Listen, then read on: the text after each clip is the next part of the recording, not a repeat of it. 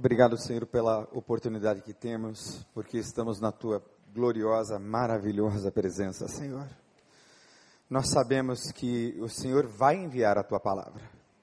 E a tua palavra vai produzir o propósito para o qual ela está sendo entregue hoje, em nome de Jesus.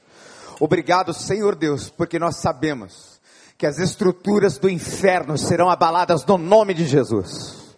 Dá aos teus filhos que vieram nesta noite graça, unção, poder, autoridade, neste nome maravilhoso que é o nome do teu filho Jesus. Obrigado pela obra que o Senhor fez neles e está fazendo através deles. Sejamos todos impactados por aquilo que o Senhor fez e fará e entregamos eles nas tuas mãos porque eles são teus. E assim oramos no nome doce de Jesus. Amém. Receba-os carinhosamente Igreja do Recreio recebe vocês nessa noite. Dê mais um forte aplauso ao Senhor Jesus. Se é para Ele, pode ser com mais amor, com mais veemência. Aleluia! Toda honra, toda glória sejam dados a Ele, Jesus Cristo. Amém, irmãos? Graça e paz, igreja do avivamento. Aleluia. Vire para essa pessoa que está sentada do seu lado, essa pessoa especial e diga assim para ela: Como você está magrinho nessa noite, meu irmão? Teve gente que não falou, né? Você deve estar pensando, pastor, eu não posso mentir. então profetiza sobre o vale, meu irmão. E não é o vale de ossos secos, né, querido? Quem aqui, além de mim, precisa de perder uns 2, 3, 4, 5, 10, 15, 20, 30 quilinhos? Amém. Mas eu quero profetizar que você vai sair daqui, desta noite, gordo. Peraí, pastor, não estou entendendo. Primeiro o senhor fala que eu estou magrinho, agora o senhor fala que eu estou gordo. Existe um pão natural, esse pão natural ele serve para engordar o corpo, mas tem um pão chamado pão da vida que vai fortalecer o teu espírito, a tua alma e a sua mente nessa noite, amém? Que o Espírito Santo possa falar através da vida da minha esposa, ela vai compartilhar o seu testemunho com a igreja nessa noite e que você possa sair daqui diferente ou é, totalmente mudado da maneira que você entrou, que você receba a palavra, que você receba a mudança e um novo direcionamento para uma vida melhor em Cristo Jesus. Amém? Dê mais um forte aplauso a Ele nessa noite. Aleluia! Amém. Você pode dar um glória a Deus? Amém. Graça e paz, povo mais feliz dessa terra. Povo de Deus, igreja viva. É uma alegria estarmos com vocês pela primeira vez. Nós nos sentimos muito honrados por Deus nos trazer aqui, porque admiramos demais a Igreja Batista. A primeira Igreja Batista faz parte da nossa história ministerial ao redor do mundo, onde nós temos passado, em muitos lugares, muitos países. Graças a Deus temos, temos tido o privilégio de ministrar nas congregações de vocês, nas igrejas de vocês, e ver o quanto Deus se faz excelente nesse meio. Amém? Parabéns, porque vocês são excelentes, vocês têm zelo e amor por essa obra do céu. E eu tenho certeza de que Deus vai falar com você poderosamente nessa noite. Para você que não me conhece, eu sou a pastora Nana Chara, esposa do pastor Brinco. Ele é o brinco e eu sou a tarraxinha. Ele é o brinco sem brinco. Como ele costuma falar lá no Facebook, ele é o brinco da Nana. Nós somos um ministério firmados na rocha. Somos pastores auxiliares também aqui no Rio de Janeiro, na Igreja da Restauração em Copacabana. Mas há quase 10 anos temos uma chamada itinerante, viajamos o Brasil e as nações pregando o Evangelho, compartilhando o que Deus fez na nossa vida e na nossa história. Talvez você esteja me olhando de longe e reparando que eu pareço com alguém que você conhece. Ela me parece com alguém, que essa carinha não me é estranha, com certeza. Eu venho de uma família muito conhecida no nosso país, sou filha de dois cantores que fazem parte da história da música secular brasileira. Minha mãe é a Baby do Brasil, que antes se chamava Baby Consuelo. Quem conhece minha mãe? Amém. Para a glória do nome de Jesus, ela já está convertida há mais de 15 anos, amém? Uma mulher de Deus. Pode aplaudir a Jesus, é uma grande vitória. Uma grande vitória. Tem um chamado diferente do nosso, mas Deus a usa poderosamente por onde ela passa. Sou filha de um guitarrista muito conhecido, chamado Pepeu Gomes. Alguém lembra dele? Então ore por ele, por favor. para que ele venha tocar muita guitarra para Jesus e, se Deus quiser, um dia ainda nesse altar, amém, pastor? Imagina ele adorando ao Senhor com aquele talento que Deus deu. E eu venho de uma família que Deus já tem alcançado. Minha irmã mais velha, a pastora Sara Shiva, também tem um ministério, também tem sido usada por Deus. Eu já estou no Senhor há 15 anos, meu marido há 13. Fiz parte também de um grupo secular que se tornou muito conhecido. As três filhas de Baby Pepe, o SNZ. Alguém lembra do SNZ? De repente você dançou, cantou as músicas do SNZ, mas hoje você vai dançar e cantar as músicas, os louvores que Deus me entregou. Amém? Eu quero compartilhar um pouco da minha história, um pouco do que Deus fez. Eu vou sintetizar porque, na verdade, Deus continua fazendo, a história nunca acaba, amém? Ele sempre tem mais, todos os dias ele vai fazendo nova todas as coisas. Mas eu quero que você abra comigo em Mateus 6,33. Eu quero falar rapidamente sobre esse versículo na qual todos nós conhecemos. Todos nós, como igreja, já ouvimos falar de Mateus 6,33 que fala: Mas buscai em primeiro lugar o que? O reino de Deus. Então todas as coisas nos serão acrescentadas. Você precisa que Deus te acrescente algo. Você tem o desejo de Deus mudar a tua história. Você quer viver um novo ano, um novo tempo. Deus tem tudo isso para nós, amém? Ele quer mudar a nossa vida de maneira sobrenatural. Há uma obra que o homem não pode fazer, só Deus pode fazer. Mas eu aprendi algo, queridos. Quando eu mudo, tudo muda ao meu redor. Você pode declarar comigo? Quando eu mudo, tudo muda ao meu redor. Amém? Há 15 anos atrás eu fiz essa escolha. Decidi me firmar sobre a rocha, sobre a palavra de Deus, obedecer os seus princípios para que as circunstâncias da minha vida, para que a minha história fosse mudada e transformada. E hoje eu me considero a mulher mais realizada desse planeta. Deus transformou o lamento em baile, a dor em alegria. E mudou o meu cântico, e mudou o meu canto, e mudou as minhas vestes, e mudou a minha colheita. Eu vim de uma família de artistas onde meus pais são ícones na história da música secular brasileira. E desde criança eu já fui inserida nesse meio artístico, quer eu queira ou não. Consequentemente também, me tornei uma artista, cantando muitos anos com a minha mãe como backing vocal, depois com meu pai. Eu formei o grupo com as minhas irmãs, o SNZ, e experimentei da fama por uma experiência própria, da carreira que eu estava construindo com as minhas irmãs. Recebi muitos aplausos, muita glória. Recebi muitas pessoas que me admiravam, que me adoravam. E aquilo tudo parecia ser muito bom. Porque muitas vezes nós buscamos a glória, buscamos, buscamos os aplausos, o reconhecimento para nos autoafirmar, para nos sentirmos importantes, para nos sentirmos valorizados. Porque lá no fundo temos feridas nas nossas almas que precisamos de cura. E nós às vezes desejamos ser reconhecidos pelo mundo, desejamos ser reconhecidos pela nossa família, eu quero ter uma excelente profissão, eu quero me formar em algo que os meus pais vão me aplaudir e vão dizer: você realmente conseguiu. Não há nada de errado nisso, amém? O que precisamos avaliar são as nossas motivações. Para que e por que estamos fazendo isso? Existem pessoas que estão na igreja e elas desejam, sonham em ser famosas. Não, eu quero ser um dia um grande palestrante, glória a Deus. Mas eu quero subir naquele altar e, ver e que todos vejam que eu canto muito, que eu prego muito, que eu sou eloquente, que eu sou muito inteligente, sou até mais inteligente do que aquele pastor que está ali. Eu é que devia estar ali. Afinal de contas, eu fiz três faculdades. Eu tenho muito mais conhecimento. O que nós precisamos parar para pensar é na motivação do nosso coração. Porque se nós queremos servir a Deus, nós precisamos entender que nós não vamos ser famosos diante da multidão para receber a glória do homem. Nós estamos fazendo para Deus. Então nós precisamos ser famosos, sabe aonde? Lá no céu. Lá na eternidade para que Deus possa nos assistir aqui na terra e se alegrar com a nossa vida, com o nosso serviço, com a obra que temos feito e para que Deus lá da eternidade aponte para nós e diga: Eis ali um homem de Deus, uma serva de Deus, um ganhador de almas, uma mulher que muito me honra com seus atos. Essa é muito famosa, muito famoso aqui no céu. será recebido com muita honra quando chegar aqui. Quantos querem isso?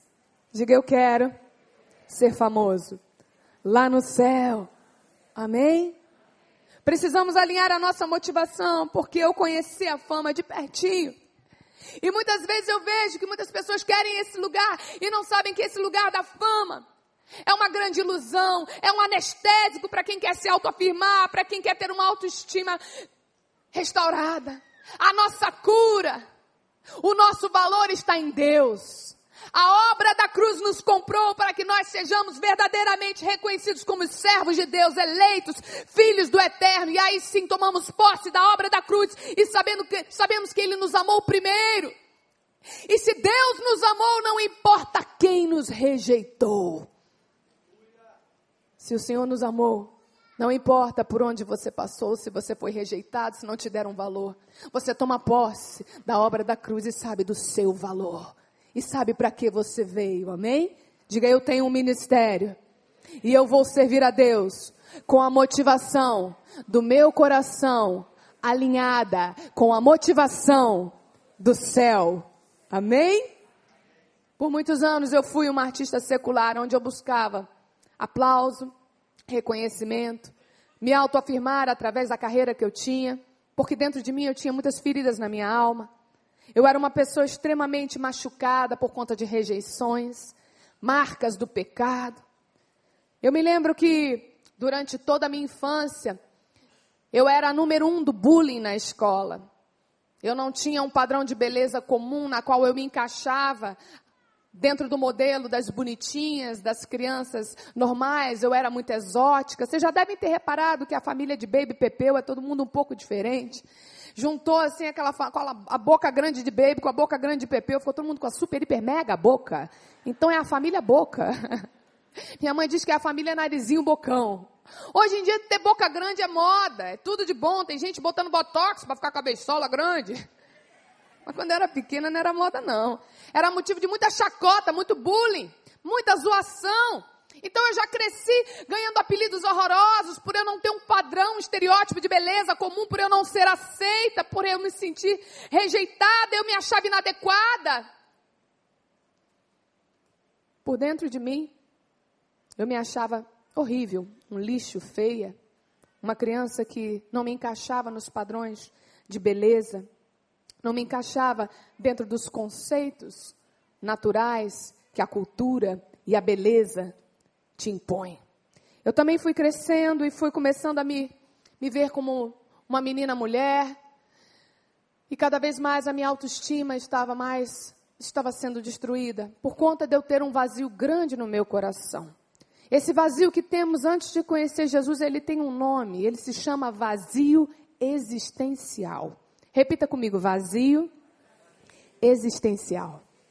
Esse vazio existencial quer dizer ausência de Deus.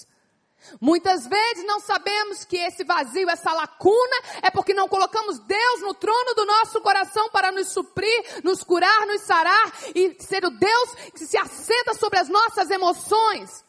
Colocamos então pessoas, coisas, sonhos nesse lugar e certamente vamos nos frustrar. Porque se nós não buscarmos em primeiro lugar o reino de Deus e a sua justiça, não tem como. Não seremos plenamente completos. Só o Senhor é 100%, só o Senhor é Deus, só o Senhor pode ter o trono do nosso coração, só o Senhor não vai nos decepcionar, Ele é perfeito, Ele é o Pai que não falha, amém?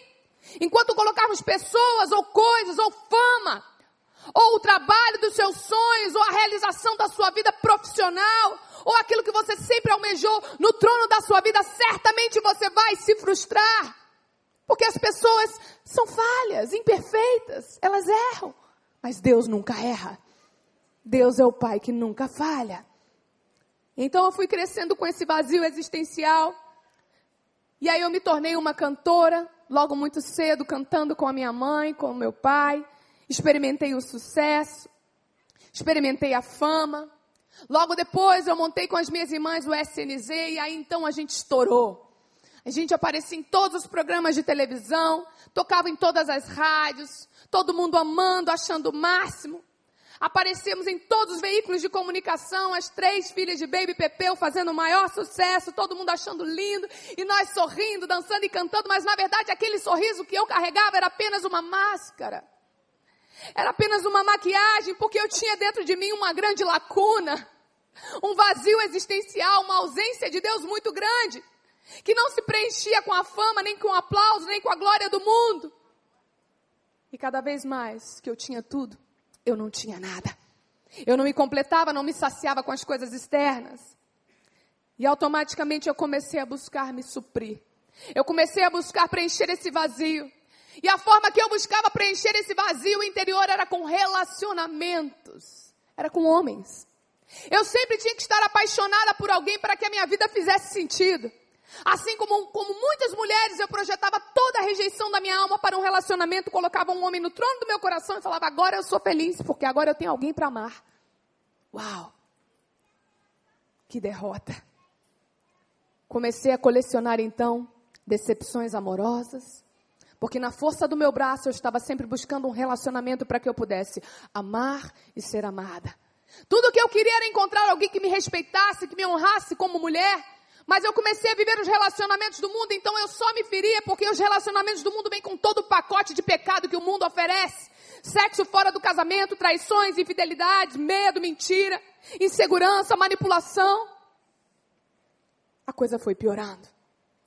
Tive alguns namorados, não foram muitos, mas eu ficava com muitos caras, eu tinha muitos relacionamentos a fim de preencher esse vazio existencial a fim de tentar sarar a rejeição da minha alma que vinha de desde pequenininha, algo que eu não tinha nem entendimento. Precisei fazer muitos anos de terapia para conhecer um pouquinho do território das minhas emoções. Mas mesmo assim, eu só fui curada quando Jesus entrou e mudou a minha história. Eu vivia então uma vida de pecado. Eu era rebelde, eu fazia do meu jeito, da minha forma. Eu era dona literalmente do meu nariz. Tinha uma vida independente, eu era autossuficiente. Eu crio as minhas regras. Ninguém manda em mim. É assim que o mundo te ensina, né? Seja independente. Vá viver a sua vida. Você é jovem, o mundo te ensina. Vá curtir a vida, olha aí o carnaval. Vai beijar na boca. Vai se relacionar. Vai desfrutar da sua juventude. Se você é jovem solteiro, eu quero te dizer algo. Satanás tem, tem dito isso para você que você está perdendo a sua juventude sendo santo, só que isso é mentira do inferno. Se você viver essa vida que Satanás te promove, que Satanás te apresenta, você não vai desfrutar da sua juventude, você vai sofrer muito mais e ter sequelas nas suas emoções. Tem pessoas que falam, mas pastora, se eu não curtir a minha juventude, eu vou deixar de viver. Eu falo, não, pelo contrário, você vai deixar de sofrer. Eu passei por todo esse processo de ser muito machucada pelo pecado, buscando relacionamentos que pudessem me satisfazer e me completar e trazer a completude que eu não tinha porque eu não tinha Cristo. Mas no livro de Provérbios 8:36 fala claramente sobre isso. Mas aquele que pecar contra mim violentará a sua própria alma. Uau, forte, né? Quando pecamos contra o próprio templo do Espírito Santo, que somos nós, casa, habitação, morada de Deus, violentamos a nossa própria alma. E aí, a nossa vida começa cada vez mais a ser destruída. O tempo foi passando e os relacionamentos que eu construía, ao invés de eu me realizar, eu só me frustrava. E então meu maior sonho se tornou eu me casar. Eu viver um relacionamento para sempre. Porém, os meus pais, Baby e Pepeu, não ficaram casados para sempre. Depois de 18 anos juntos, eles se separaram. Então, o único modelo que eu tinha de um relacionamento perfeito, né? Aos meus olhos, como criança, de algo que tinha dado certo, acabou, desabou. E aí eu pensei, se nem meu pai e minha mãe ficaram juntos a vida inteira, que dirá eu vou conseguir viver um casamento para sempre? Que dirá eu vou acreditar que existe um relacionamento para sempre? E então, já que eu comecei a não acreditar num relacionamento para sempre, eu decidi viver a vida de qualquer maneira. Eu falei: quer saber? Eu vou curtir a vida. Porque já que eu não vou viver um relacionamento para sempre, já que não existe isso, porque foi implantado dentro de mim, segundo a consequência do pecado, que era melhor você curtir a vida do que você ser uma pessoa correta e séria. Quando não temos aliança com Deus, não temos princípios, não temos base. E quando vivemos no mundo, nós vivemos exatamente o que o mundo nos promove: uma vida de pecado. Porém, a colheita, o salário do pecado é a morte, é a destruição. E então, buscando eu encontrar um grande amor para minha vida, eu costumo falar que eu fiz doutorado em decepções amorosas, porque tudo que eu mais queria era encontrar um relacionamento para sempre, segundo o mundo, segundo o pecado. Você nunca vai encontrar isso, só em Deus. Eu comecei então a não acreditar mais em felicidade a dois, casamento. Se tornou aos meus olhos uma instituição falida. Por colecionar rejeições no meu coração, eu pensava, quer saber? Nenhum homem será fiel a uma mulher, e a mulher também não vai ser fiel a um homem. As pessoas estão juntas por um contrato, por dinheiro, por aparência. E tudo que o diabo queria era que eu acreditasse nessa mentira. A verdade é que Satanás não tem família, então a meta dele é destruir a sua e a minha. O diabo quer que você acredite que é melhor separar do que permanecer honrando a aliança. Mas Deus é um Deus de aliança, amém? E casamento é um plano instituído por Deus, algo para sempre. Diga casamento. Foi instituído por Deus e é um projeto para sempre. Amém? Você pode dizer amém? amém. Glória a Deus. Durante toda a minha vida, eu passei por muitos anos sendo construída segundo a consequência do pecado. Marcas da rejeição, feridas na minha alma. E muitas pessoas não têm noção quão sério é isso. Pessoas que chegam na igreja hoje e não se rendem para passar por um processo de cura, de restauração. Conversando com o pastor, ele me falou sobre celebrando a recuperação que nós já ministramos e outros, outras formas, outros mecanismos que a igreja tem de curar o nosso coração, as nossas feridas, as compulsões, amém? De sermos libertos desse mundo. Porque você vem do mundo com um pacote de pecado, com um monte de registros e marcas que você precisa passar por um processo de restauração, amém? Às vezes as pessoas não têm noção de que a rejeição, por exemplo, é uma ferida tão profunda e tão maligna que ela pode vir a se tornar a causa de uma pessoa mergulhar sua vida nas drogas, no alcoolismo, na depressão no isolamento, se trancar dentro de casa, não querer falar com ninguém, tampouco vir à igreja. A rejeição pode levar uma pessoa à rebeldia, pode levar uma pessoa até mesmo ao homossexualismo. Devido a pessoa não ter sido amada, ela vai buscar aquilo que ela não teve, até mesmo numa pessoa do mesmo sexo. É muito simples de entender algumas coisas se a gente parar para buscar entender as raízes e as marcas que estão dentro do nosso coração. Algo que eu aprendi e que eu tenho ministrado diante da juventude. Muitas pessoas falam: não, mas eu nasci com gosto pelo mesmo sexo.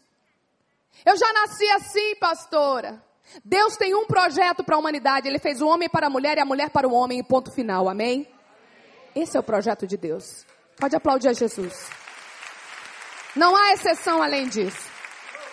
E quando a pessoa ela está confusa, falando, mas eu já nasci assim, gostando do, de pessoas do mesmo sexo, você tem que parar para pensar como é que foi a sua história, como foi a sua infância. Como foi dentro do seu seio familiar? Você recebeu afeto, amor? Você foi rejeitado, machucado? Você foi abusado? Existem muitas formas de Satanás tentar destruir o plano e o projeto de Deus na sua vida. E é algo muito importante se entender que o afeto, ele é o alimento da. Então a pessoa que não recebeu afeto, que não foi amada, ela vai buscar esse alimento de alguma forma.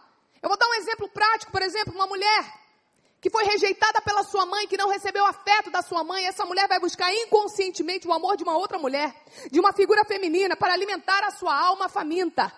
Porque o afeto é o alimento da alma. O mesmo pode ocorrer com um homem, um homem que foi rejeitado pelo seu pai, que não recebeu afeto do seu pai, esse homem vai buscar num outro homem, inconscientemente. O amor que ele não teve para alimentar a sua alma faminta. Porque o afeto é o alimento da alma. Tem alguém entendendo? Diga amém. Graças a Deus, o Senhor iniciou um processo de cura na minha alma. Porque se Ele não tivesse feito isso, eu não sei o que seria de mim. Até aqui tem nos ajudado o Senhor. Mas eu sofri demais por conta de tantas marcas de rejeição, por eu não ser aceita do jeito que eu era, por eu ser diferente dos padrões de beleza comum. Eu me lembro que no auge da minha adolescência, na escola, como eu falei, eu era número um do bullying, né? Por eu ter uma boca grande, todo mundo me zoava, todo mundo me chamava de nomes horrorosos. Isso para mim era um filme de terror. eu lembro que tinha um momento muito difícil, que era a hora do recreio. A hora do recreio era a hora que todo mundo descia para comer na cantina e tinha um grupo de meninos que eles sempre se juntavam para fazer bullying comigo, por eu ser diferente, por não ter o padrão de beleza comum. E na hora que tocava a sirene para todo mundo comer, eu queria ficar trancada na sala porque eu já sabia que esses meninos iam zoar de mim. E na hora que eu descia, morrendo de fome, que não tinha mais como segurar, eu chegava no pátio, na frente de todo mundo, aqueles cinco meninos estavam me aguardando diante de todos, daquela multidão no colégio, quando todas as turmas estavam reunidas. E quando eles me viam passar, eles faziam um gesto horroroso, na frente de todo mundo, falavam assim: E aí, Nana, tudo bem? Imitando, fazendo um gesto de uma boca de um tubarão, um crocodilo. Estou tentando entender o que é isso até hoje. Eu precisei fazer vários retiros de cura interior para conseguir liberar perdão na vida desses garotos. De tanto que isso me machucou. Porque o povo me chamava na escola de bocão da Royal, boca de jacaré, boca de gaiola, boca de portão, boca de garagem, boca de sacola. Beisola, beisolinha, beisolão, boca de cabide, boca de tubarão e boca de caçapa também. Pode rir que eu sou curada. Eu me lembro de uma vez que eu cheguei em casa chorando muito. E quando eu comecei a botar para fora a minha dor, minha mãe olhou para mim e falou: Filha, aconteceu alguma coisa na sua escola? Eu falei: Sim, mãe. Ela, mas parece que morreu alguém, porque você está muito mal. Eu falei: Mas morreu. Ela quem? Eu falava: Eu. Que isso, filha? Eu não estou entendendo o que está acontecendo. Eu falava: Mãe, só te fazer uma perguntinha. Você me ama? Claro que eu amo. Então, já que você me ama, você faria qualquer coisa por mim? Qualquer coisa eu faria por você. Então, já que você faria qualquer coisa por mim, mãe, faz plástica na minha boca, corta ela e põe ela bem pequenininha. Aí ela dizia, mas a sua boca é linda, filha. Eu dizia, você está falando isso só porque você é minha mãe. Você não sabe o que eu sofro. Eu sou horrorosa porque eu nasci assim. E me amaldiçoava. E minha mãe não sabia mais o que falar, só Jesus na causa. Minha mãe não conhecia o Senhor ainda. Eu me lembro de uma outra vez que eu cheguei chorando muito. E tudo que ela falava não adiantava. Um dia ela me abraçou e liberou uma palavra profética sobre a minha vida, porque pai e mãe, sendo crente ou não, eles são autoridades espirituais na nossa vida, amém? Eles liberam palavras que são decretos. E ela me abraçando, ela falou: Filha, hoje você está chorando porque você não gosta da sua boca, mas me ouça. Pare de chorar e me ouça. Filha, um dia você vai crescer. E quando você crescer, minha filha, você vai se casar. E quando você se casar, o seu marido vai ser completamente apaixonado pela sua boca grande. Pode aplaudir Jesus. Agora, só para você ver o quanto Deus é bom, para honra e glória do nome de Jesus, a coisa que o meu marido mais ama em mim, sabe o que, que é, igreja? A minha boca de caçapa. Aplauda bem forte ao Senhor, porque para cada dia de vergonha, Deus nos dá dupla honra. Era desse jeito que eu me sentia, feia, rejeitada, não amada, excluída dos grupinhos. Então eu pensava, eu nunca vou me casar. Eu nunca vou encontrar um amor para a vida inteira. Olha como eu sou feia. Hum. As pessoas olham para mim, pastora, mas você é tão bonitinho. Eu falo, isso é Jesus na minha vida. Porque ele me curou e me tirou do cativeiro. E o tempo foi passando. E cada vez mais eu fui colecionando sofrimentos. Tudo o que eu queria era ser aceita e aprovada. Eu só queria ser amada. Eu só queria encontrar alguém que me respeitasse. E na verdade, eu continuei sendo refém do pecado porque era o que eu conhecia, era o que eu achava ser bom, era o que eu acreditava que pudesse trazer felicidade para mim. E então, eu me tornei uma pessoa livre, aonde eu fazia tudo o que eu queria. E o mundo diz isso para nós, né? Vocês crentes são presos, não podem fazer nada. Eu sou livre, eu posso ir para o carnaval beijar 500 bocas. É assim que o mundo fala. É assim que o pecado te ensina, dizendo que os crentes são aprisionados e que o mundo que vive em pecado é que é livre, que pode fazer o que quer. Eu, afinal de contas, que vivo no mundo, eu posso beber, eu posso fumar, eu posso fazer sexo fora do casamento, eu posso viver todo nível de pecado, que eu sou livre. Você é prisioneiro, não pode nada. Não é assim que o diabo fala? Só que preste atenção, ser livre não é você fazer o que você quer. Esse conceito de liberdade do mundo é deturpado. Ser livre é você conseguir dizer não para tudo aquilo que te faz mal e sim para a vontade de Deus. Essa é a genuína liberdade. Essa é a verdadeira liberdade. Porém, eu não era livre, eu achava que eu era livre porque eu fazia tudo que me dava na telha, tudo que me proporcionavam. Mas eu era escrava do pecado. Por isso que a Bíblia diz: andarei em liberdade, pois busco os teus preceitos. Graças a Deus, A palavra de Deus fala claramente que foi para isso que se manifestou o Filho de Deus para desfazer as obras do diabo. Em João 3,3, Jesus disse: Em verdade, em verdade vos digo que aquele que não nascer de novo não pode ver o reino de Deus. É necessário nascer de novo para que Deus mude a tua história. Vimos pessoas hoje aqui sendo batizadas, eu me emociono, porque eu me lembro quando Deus começou a transformar a minha vida. O novo nascimento é aquele que é nascido do Espírito, que tem uma vida transformada. E conhecereis a verdade, e a verdade vos libertará. Para a glória do nome de Jesus.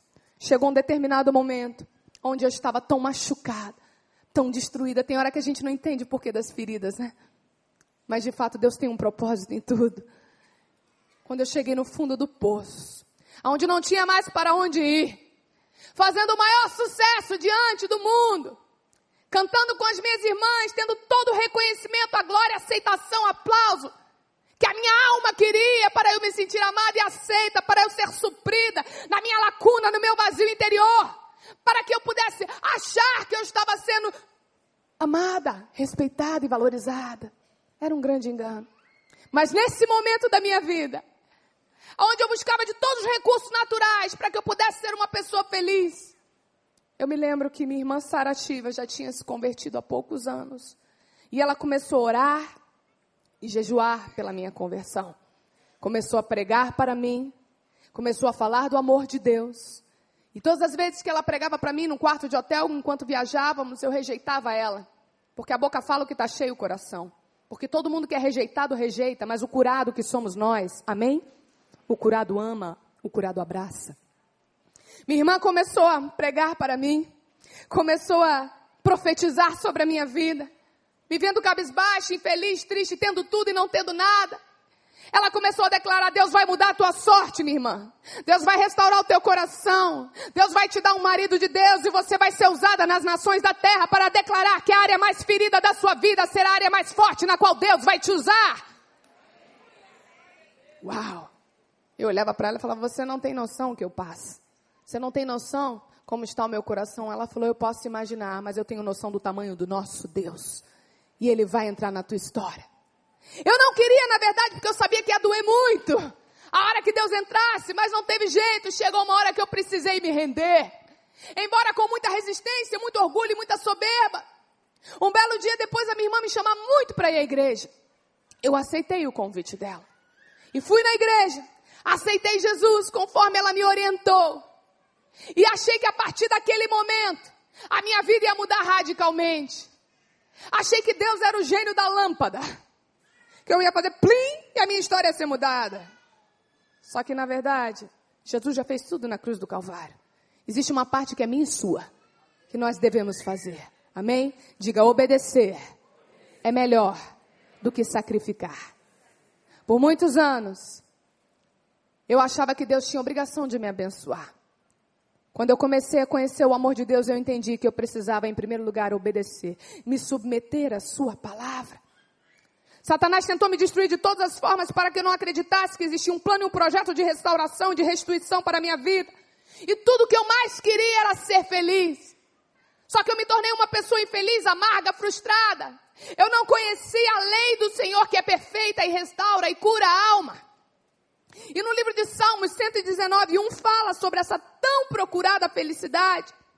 A tal felicidade, a fórmula da felicidade que o mundo busca desesperadamente através do êxito profissional, através de fama, de dinheiro, através da família ou de qualquer outra maneira. A tão procurada felicidade, ela está aqui, ó, no manual do fabricante, que é a Bíblia. No livro de Salmos 119, 1 diz assim: Bem-aventurados, que quer dizer felizes. Repita comigo: felizes. Felizes os retos em seus caminhos, os que andam na lei do Senhor. Aqui está a tão procurada felicidade. Felizes os retos em seus caminhos, os que andam na lei do Senhor. Feliz será aquele que andar segundo a vontade de Deus e não segundo a sua vontade. Feliz será aquele que temer e obedecer a sua palavra. Por isso que eu não era feliz, por isso que eu era uma pessoa frustrada, derrotada, porque eu não conhecia o amor de Deus e porque eu não me submetia à sua vontade, que é boa, perfeita e agradável. E então Deus começou a entrar na minha vida e começou a abalar as minhas estruturas, se mostrando de uma maneira que eu não conhecia. Eu não tive nenhuma base cristã, eu não venho de uma família cristã, eu vim de uma família que era considerada uma das mais loucas do Brasil. Se converter dentro da minha família era uma coisa surreal. Por isso que eu falei, minha mãe convertida é um grande milagre, amém? De fato, eu tive que aprender tudo de novo. E graças a Deus, o Senhor começou a entrar na minha vida, restaurar o meu coração, restaurar os meus sonhos, restaurar a minha alegria. Começou a me ensinar princípios de proteção, porque a palavra de Deus é preventiva, amém?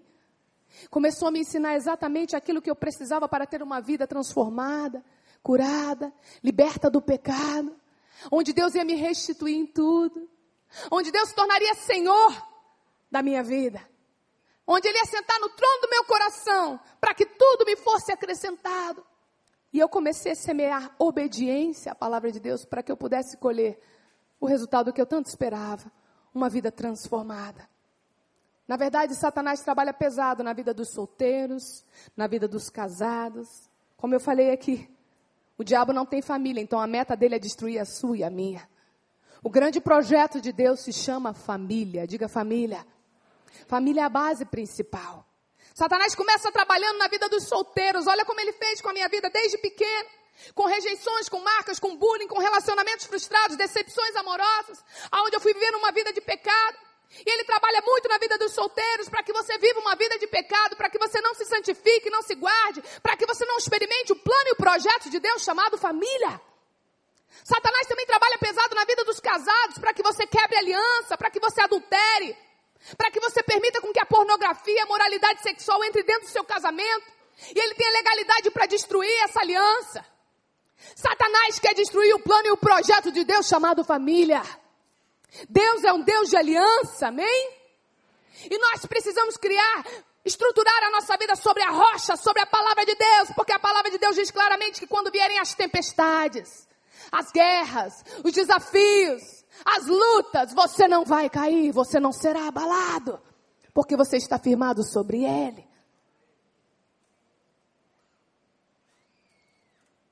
Graças ao Senhor, depois de muito ser machucado, depois de estar no fundo do poço, Deus ouviu as orações da minha irmã Sara Shiva. Deus ouviu o clamor daqueles que intercediam por mim. E Deus ouviu também a minha semeadura de obediência, onde eu comecei a buscá-lo em primeiro lugar para que tudo me fosse acrescentado.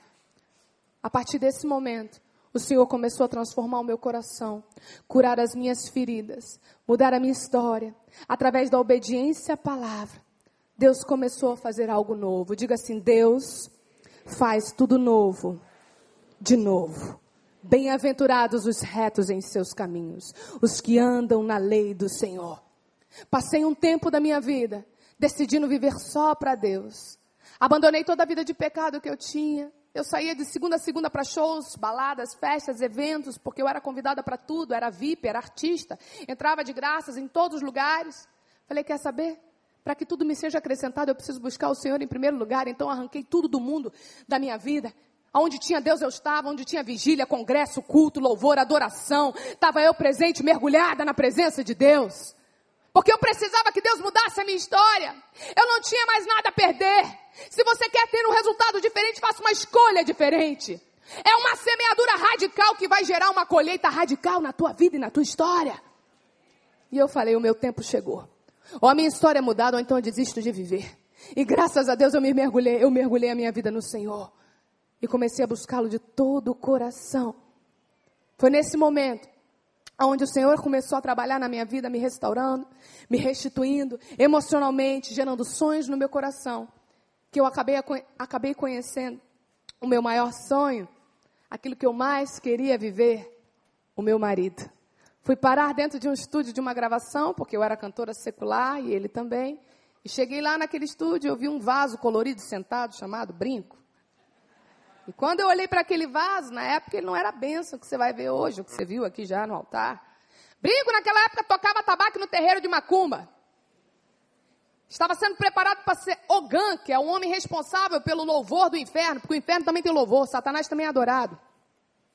Era um homem mulherengo de muitas mulheres, promíscuo, usava uma guia preta e vermelha de Exu caveira atravessada no peito. Pense assim na visão do cão chupando manga em cima do pé de Mariola, era ele. Um homem ultra mega encapetado. Imagina eu, nos meus primeiros anos de convertida, decidida, firmada sobre a rocha, já tinha sido ferida pelo pecado de todas as formas, eu estava blindada. Eu olhei para ele e falei: tá amarrado esse encapetado. ele me olhou assim, igual um frango de padaria, sabe? Me jantando com os olhos. Eu falei: nem vem que não tem, que aqui a merenda é só depois do recreio. Ele falou, como é que é? Eu falei, eu já sei que você está me olhando com outras intenções, então já vou te dizer logo, sexo comigo é só depois do meu casamento e com o meu marido. Ele olhou e falou, que mulher maluca, bem que me falaram que essa família de Baby Consuelo é todo mundo doido. Eu falei, me deixa ser doida. Não me atrapalha não, que eu já tive muita pedra de tropeço. Eu estou firmada sobre a rocha e agora eu vou alcançar o meu alvo. E foi por causa disso que Deus alcançou ele. Porque ele olhou para mim e falou, essa mulher aí é difícil. Essa mulher é cara. Essa mulher custa o sangue de Jesus. Para eu conquistar ela, eu tenho que conquistar o coração de Deus primeiro. Eu falo isso para muitas mulheres. Meninas que começam um namoro em santidade e aí são tentadas a fazer sexo. E eu falo: se firme em santidade, fala que sexo comigo só depois do meu casamento. Se posiciona, põe no fogo. Se correr é porque é palha, se ficar é porque é ouro. Amém? Pode aplaudir a Jesus.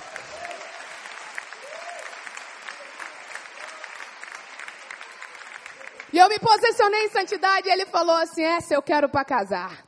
Só que imagina, ele era um encapetado, tocava tabaco no terreiro de macumba. Falei, irmão, tu vai ter uma caminhada muito longa. tu vai ter que pedalar. Ele olhou e falou assim: beleza, o que, que eu tenho que fazer? Eu falei, você precisa ter relacionamento com Deus. Que Deus venha te alcançar e mudar a tua história, porque eu quero um homem mais crente do que eu. Eu coloquei na minha listinha lá para Deus, que eu fiz uma listinha que eu não tenho como contar isso hoje porque é muito detalhe, que a primeira coisa que eu queria, a listinha do meu sonho. Alguém já fez lista do sonho para Deus aqui, cartinha? Eu fiz a minha. A minha listinha era que eu queria me casar com um homem de Deus. O primeiro lugar era que fosse um homem santo, consagrado ao Senhor, temente ao Senhor, porque essa seria a garantia que eu ia ter dele ser fiel a mim, se ele fosse fiel a Deus, em primeiro lugar. E quando eu me coloquei firmemente, decidida, amando a Deus acima de tudo, em primeiro lugar, foi exatamente na hora que Deus começou a obra na vida dele. Era o que Deus precisava para desconstruir o vaso todinho, fazer um vaso novo, embrulhar para presente e me entregar. Deus deu uma experiência sobrenatural para o brinco com ele, onde ele foi liberto das entidades do candomblé, da umbanda, do queto, de todo o espírito que ele tinha de violência, de briga da imoralidade sexual. Vocês não têm noção de onde Deus tirou esse homem. Dia ele vai vir aqui dar o testemunho, vocês vão ficar pancado, como fala o carioca. Coisa muito séria. Ele é um milagre vivo. Se Jesus não tivesse alcançado a vida dele, certamente ele estaria morto ou preso. Só que Deus gosta dos doidos, amém? Porque onde abundou o pecado, superabundou a graça de Deus. Aleluia. Aplauda, aplauda Jesus. Ele merece seu aplauso. E era esse doido no mundo que Deus tinha para me presentear. Meu maior sonho era me casar. E Deus pega um louco no mundo, quebra o vaso todinho, como eu falei, faz um vaso novo, embrulha para presente e ainda me entrega. Nós nos conhecemos, começou um processo de conversão intensa na vida dele, acompanhado dos nossos pastores, sendo aconselhado, passando por todas as etapas que a igreja promovia, para que ele pudesse ser liberto do pecado, para que ele pudesse nascer de novo, amém? Deus tem um processo na nossa vida, ele não é o gênio da lâmpada. É dia após dia, amém? E ele se submeteu a esse processo, porque ele viu que tinha um propósito muito maior nesse casamento. E então nós começamos a orar um pelo outro, debaixo da cobertura dos nossos pastores, iniciamos um relacionamento em santidade, que muitos chamam de corte, ou amizade especial, relacionamento santo. E através desse relacionamento nós vivemos uma das maiores experiências da nossa vida. Ficamos um ano e oito meses sem ter sexo, até a hora de casar. Só que nós viemos do mundo. Tínhamos tido experiência no mundo. A gente não nasceu num lar cristão. Isso aqui era um doido, um roqueiro maluco. Endemoniado. Mulherengo. E ficou um ano e oito meses sem fazer sexo comigo, por amor a Jesus. Durante todo esse processo, nós fomos totalmente libertos de todo o nível de pecado que a gente tinha se aliançado na nossa vida. Curados nas nossas emoções, tratados nas feridas dos relacionamentos frustrados que nós acumulamos. E Deus começou a construir esse relacionamento firmado sobre a rocha, com uma base nos princípios de Deus, na aliança com o Senhor. Amém? E através desse momento que nós decidimos viver em santidade, obedecendo a Deus, a minha colheita foi completamente transformada. Diga assim: sem santificação, ninguém verá ao Senhor. Hebreus 12, 14. Você precisa ver Deus se manifestar na sua vida? Você tem o sonho de se casar? Se santifique. Você precisa ver Deus se manifestar nas suas finanças, se santifique, seja obediente nos dízimos, nas ofertas, nas primícias. Você precisa ver Deus se manifestar na sua saúde, feche brechas que estão abertas, seja santo, se santifique. Seja separado para Deus, separado do pecado. Tem gente que olha para a gente e fala: Eu queria tanto viver o que você vive. Eu queria ter tanto um casamento que fosse um ministério e viajar as nações da terra pregando. Eu falo: Amém, Deus tem isso para você, mas paga o preço que eu paguei. Faça a escolha que eu tenho feito. Porque fidelidade a Deus tem recompensa. Você pode dizer amém? Depois de um ano e oito meses, chegou a hora de Deus nos fazer entrar na terra prometida. Chegou a hora do nosso casamento. E nós não tínhamos dinheiro nenhum para casar, estávamos mais duros que um coco. Mas Deus, Ele gosta disso, Ele gosta de promover milagres para que a glória seja toda dele, para Ele. Eu me lembro que eu cheguei para o Brinco e falei, meu sonho é me casar no melhor lugar do Rio de Janeiro, porque vai vir revista cara, vai vir contigo, vai vir tudo essas revistas, tudo querendo colocar na capa, foto, e o nome do Senhor vai ser glorificado. Ele falou, amém, então o que, que você sonha? Eu falei, eu quero casar no Jockey Clube Brasileiro. Eu sou filha do rei, amém? Nós nos casamos no melhor lugar do Rio de Janeiro, foi o Jockey Clube Brasileiro, uma festa para 500 convidados. David Kinla ministrou o louvor do nosso casamento. Tivemos a lua de mel mais linda do mundo, uma em Nova York, outra em Fernando de Noronha. Tivemos tudo que filhos do rei podem ter. E na verdade nós não tínhamos dinheiro nenhum, foi tudo pela fé. O que nós precisávamos era sim a moeda do céu. E essa nós tínhamos, que é a santidade, a obediência e a fé. Eu não sei o que você precisa, mas se você viver em santidade, for obediente e ter fé, Deus vai te dar tudo. Porque nós somos a prova viva disso. Tivemos um casamento tremendo, Deus nos honrou em tudo, realizando todos os nossos sonhos. Mas muito mais do que coisas terrenas. Muito mais do que realizar e conceder um desejo do nosso coração, Deus nos deu um propósito, diga propósito. Deus nos deu um casamento que é um ministério. Eu queria que você aplaudisse ao Senhor pela vida do pastor Brinco. Queria chamar o meu esposo aqui. Nós acabamos de completar 12 anos de casados. E eu mais uma vez declaro que eu sou a mulher mais realizada desse planeta. Não sou perfeita, sou cheia de defeito. Quem anda perto de mim vê. Ele também tem um monte de defeito. Mas na verdade, entre nós há o vínculo da perfeição, que é o Espírito Santo. Esse nos amolda, nos transforma, nos lapida, nos ajusta, nos trata, nos faz cada vez melhor para a glória do nome dele. Para que todos possam ver que há diferença para aquele que serve e para aquele que não serve. Para que todos possam enxergar que aonde abundou o pecado, superabundou a graça de Deus. E talvez você tenha entrado aqui hoje sem sonhos, destruído, sem esperança, com uma vida precisando de restauração sentimental, Talvez você esteja nadando, nadando, nadando e não alcança o seu objetivo. Eu quero te dizer que você não vai morrer na praia. Deus tem algo para a sua história. Ele tem algo para a sua vida. Ele quer mudar a tua colheita. Só que existe uma parte que é minha e sua. Nós precisamos obedecer, fazer a vontade de Deus que é boa, perfeita e agradável. E foi isso que mudou a minha história. A minha obediência, Entender que eu realmente precisava praticar a palavra de Deus, não ser uma crente religiosa. Nós não viemos à igreja para bater cartão, amém, igreja? Viemos para sermos abastecidos da verdade que nos liberta a cada dia. E a partir disso tomamos uma nova decisão, uma nova conduta, e a nossa colheita será transformada dia após dia. Cá estou eu, 15 anos depois de convertida, viajando as nações da terra pregando o Evangelho ao lado do amor da minha vida, vivendo muito mais do que um casamento e sim um ministério dentro do casamento, porque casamento é serviço para Deus, casamento é ministério. Deus quer usar o teu casamento para marcar essa geração. Ele quer usar o teu matrimônio para ser uma referência do céu aqui na terra. Estamos numa geração carente de referenciais e Deus conta com você e comigo para ser a resposta viva para essa geração. Talvez você não entenda por que, que você passa por, tanta, por tantas lutas. Tanto solteiro como casado. Entenda a área mais ferida da sua vida ser a área mais forte na qual Deus vai te usar. Se você decidir hoje fazer uma aliança com Deus, obedecê-lo definitivamente, parar de abrir, abrir concessões, não negocie mais a sua santidade. Seja crente de verdade, firmado sobre a rocha. Decida viver uma metanoia. Esse erro que eu cometi, eu não vou cometer mais. Conversão é mudança de direção. Você estava na direção errada e você decide andar na direção de Deus, na rota da obediência, para que Deus venha te acrescentar todas as coisas. Deus está chamando muitos aqui ao arrependimento. Porque talvez você tenha começado esse ano pensando: esse ano vai ser igual. A minha vida não mudou. Parece que a minha história vai continuar da mesma maneira. Eu quero te dizer que Ele pode fazer nova todas as coisas. Quantos querem isso para a sua vida? Quantos querem isso para a sua vida? Então fique de pé.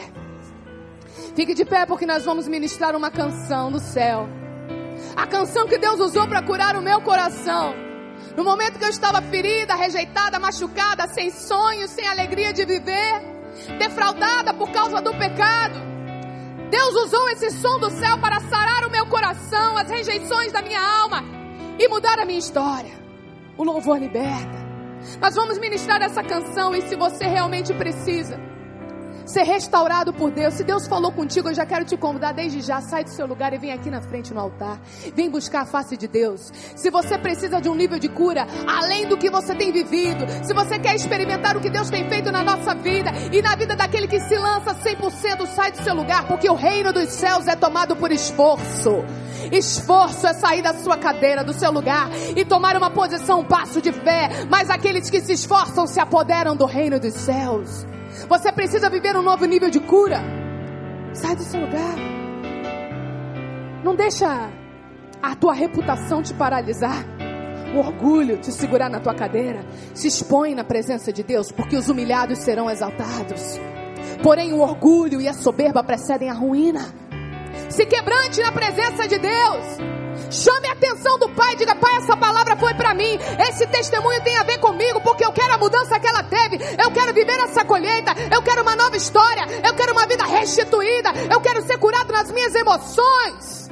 Eu quero um novo tempo. Se você é essa pessoa, te convido a sair do seu lugar e vir para cá que nós vamos orar por vocês. Através dessa canção, o Espírito Santo vai te tocar. E se ele fez na minha vida e na vida do meu marido, ele também pode fazer na sua.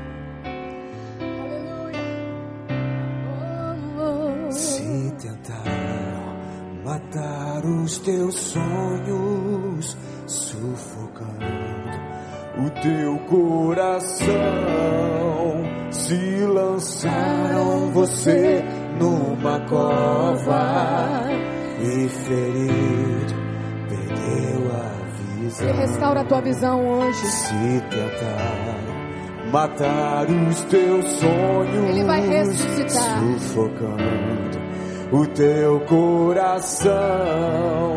Se lançaram você numa cova e ferido, perdeu a visão. Não desista, não pare de crer. Creia somente. Os sonhos de Deus jamais vão morrer. Não desista, não pare de lutar, não pare de adorar. Levanta teus olhos e vê. Ele está aqui. Deus está restaurando os teus sonhos E a sua visão também. e a sua visão. Levante suas mãos se você quer ser curado por Deus. Deixa Ele te tocar.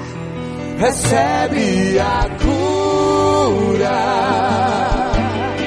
recebe a unção, unção de ousadia, unção de conquista, unção de multiplicação. Recebe. recebe a Cura na tua alma. Recebe a unção. Unção para permanecer obedecendo a Deus. Unção de ousadia, de conquista, multiplicação. Feche seus olhos. O Espírito Santo está aqui. E há uma obra que o homem não pode fazer. O querer e o efetuar pertence a Deus. Hoje Ele te chama para restaurar o altar do seu coração. Para que você o coloque em primeiro lugar, acima de tudo e de todos. Para que tudo te seja acrescentado. Senhor Jesus, nós apresentamos cada homem e cada mulher que hoje se rende a Ti. Cada coração contrito e quebrantado que hoje reconhece que sem Ti nada pode fazer. Se o Senhor fez na minha vida, restaurou meu coração, as minhas emoções e me restituiu em tudo. Eu declaro que cada homem e cada mulher que hoje que se quebranta na sua presença vai viver um novo tempo. Um tempo onde suas feridas serão saradas, suas emoções serão transformadas, toda dor será transformada em alegria, toda ferida de rejeição será curada e sarada pelo poder que há no nome de Jesus. A partir de hoje eu declaro sobre eles a santidade ao Senhor, o temor ao Senhor, que é o princípio da sabedoria. Firma os seus pés sobre a rocha, que sobre o coração deles há o amor ao Senhor acima de tudo, que eles possam decidir te obedecer, para que eles venham viver uma vida transformada transformada. Eu declaro a bênção de Deus sobre cada homem e cada mulher. A bênção que enriquece, que não acrescenta dores. E que em nome de Jesus o Senhor venha os convencer do pecado, do juízo e da justiça, para que eles possam experimentar da boa, agradável e perfeita vontade de Deus. Coloque a mão no seu coração, todos, e digam assim: nessa noite, diga assim: eu declaro para os quatro cantos da terra, para o plano espiritual, e para o plano natural. Diga que eu aceito e recebo Jesus Cristo como meu único e suficiente Senhor e Salvador da minha vida. Diga, Pai, escreve o meu nome no livro da vida, para que eu tenha a vida eterna ao seu lado. Fique com os olhos fechados. Eu gostaria de perguntar, você que está aqui, que nunca havia entregue o seu coração para Jesus, que hoje declarou que Ele é o teu Senhor e Salvador pela primeira vez. Hoje é o dia que Deus começa a mudar a tua história como mudou a minha. E eu gostaria que você levantasse a sua mão aonde você estiver, só para que eu possa te ver. Você que aceitou Jesus hoje pela primeira vez, levante sua mão, por favor. Fique com a mão levantada. Uma pessoa ali, levanta sua mão, por favor. Não tenha vergonha de se expor, porque hoje é o dia que Deus começa uma nova história. Há mais alguém aqui que hoje entrega o seu coração pela primeira vez ao autor da cura, ao Todo-Poderoso Deus. Há uma pessoa lá atrás também. Eu gostaria de te ver. Fique com a sua mão levantada. Se você puder, vem aqui na frente. Nós, como igreja, queremos te abraçar e queremos orar por você. Alguém lá atrás que está com a mão levantada, vem aqui junto com essa senhora. Porque hoje há uma festa no céu por essas vidas que se rendem ao Senhor. Se você pode, aplauda Jesus. Aplauda Jesus. Porque uma, aula, uma alma vale mais do que o mundo inteiro. Vem aqui na frente, por favor. Vem aqui. Abre caminho para eles, por favor. Vocês que estão aqui podem voltar para o seu lugar. Muito obrigada. Aplauda Jesus pela vida dessa guerreira. Quero te dizer que você é uma grande guerreira. Você enfrentou a vergonha, a timidez, paralisia, porque era mais fácil ficar lá, né? Mas você decidiu se render a Deus diante dos homens. Certamente você vai viver uma grande recompensa. Hoje é o dia que Deus começa a mudar a história de vocês. Assim como Ele começou a mudar a minha, há 15 anos atrás, quando eu fiz essa escolha. Eu convido a vocês se agarrarem na palavra de Deus, porque tem mais de 8 mil promessas para você. Promessas que você não conhece. Promessas lindas, de cura, restauração, restituição, alegria, recompensa que o Pai perfeito deu para nós. E a partir de hoje, você ganha um grande presente. Além dessas promessas, você ganha a vida eterna ao lado de Deus, porque essa vida aqui um dia passa. Essa vida aqui é só a pontinha do iceberg. Há muito mais coisas que vamos viver na eternidade com Deus. Além da eternidade, além das mais de 8 mil promessas para viver aqui, você ganhou também uma grande família. Talvez você seja órfão de pais vivos. Tem uma família que não é presente, mas Deus te dá uma família. Deus faz com que o solitário habite em família. Eu quero que você conheça essa família, uma família de amigos, irmãos, pastores, intercessores que vão te ajudar nessa caminhada. Você não está só. Essa guerra não é mais só sua. Essa guerra é da igreja do Senhor, da família de Cristo. Eu quero que você olhe para trás, vire para lá, olhe para lá e receba a família do Senhor. Seja bem-vindo em nome de Jesus. Se você pode, vem dar um abraço nesses irmãos, abrace eles para que eles se sintam bem-vindos. Você faz parte da família do Senhor. Vem Espírito. Aleluia! Parabéns! Bem-vindo à família de Deus. Quantos podem dizer aleluia? Diga obrigada, Senhor. Aleluia. Certamente aquele que começou a boa obra na nossa vida é fiel para completar. Quantos foram abençoados? Então levante suas mãos e diga obrigada, Senhor. Continua a obra que o Senhor começou na minha vida, na minha história e na minha família. Dê mais um forte aplauso a Jesus.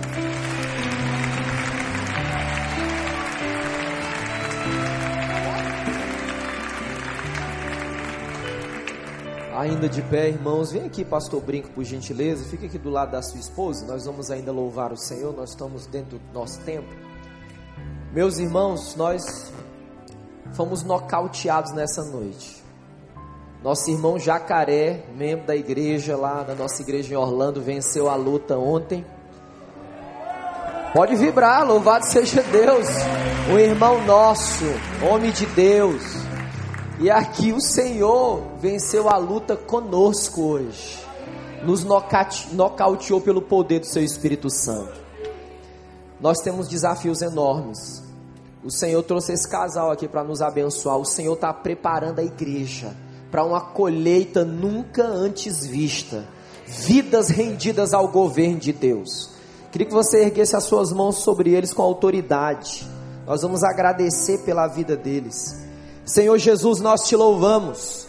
Nós louvamos o Senhor, porque tu escolhe as coisas loucas desse mundo para confundir os sábios. Como foi exposto aqui, Senhor, a aplicação da tua palavra na vida desse casal, aonde havia pecado, superabundou a graça, a multiplicação da misericórdia. Pai, no nome de Jesus, que aonde eles tocarem as mãos, no Brasil ou fora do Brasil, que haja multiplicação, libertação, restauração, que o Senhor use, como usou essa noite, a vida deles. Nós oramos, os abençoamos, no poderoso nome de Jesus. Se você crê nisso, diga amém. Eles trouxeram livros ali, tá lá no hall aqui no balcão. Eu quero convidar você, pedir a você, Vamos acabar com esses livros, vamos investir no ministério deles. Eles não podem parar, não. Eles têm que percorrer cada lugar desse país, pregar o evangelho fora, porque o que Jesus fez a gente tem que testemunhar.